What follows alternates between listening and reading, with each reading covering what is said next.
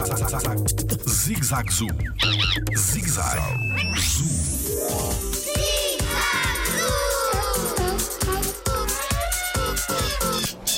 O que podemos fazer para ajudar o lince ibérico? Olá, o meu nome é Tiago Carrilho e sou biólogo no Jardim Zoológico. O lince ibérico é um animal que existe em Portugal e em Espanha, é um animal que está muito ameaçado de extinção. Ou seja, dentro dos felinos é dos mais ameaçados do mundo.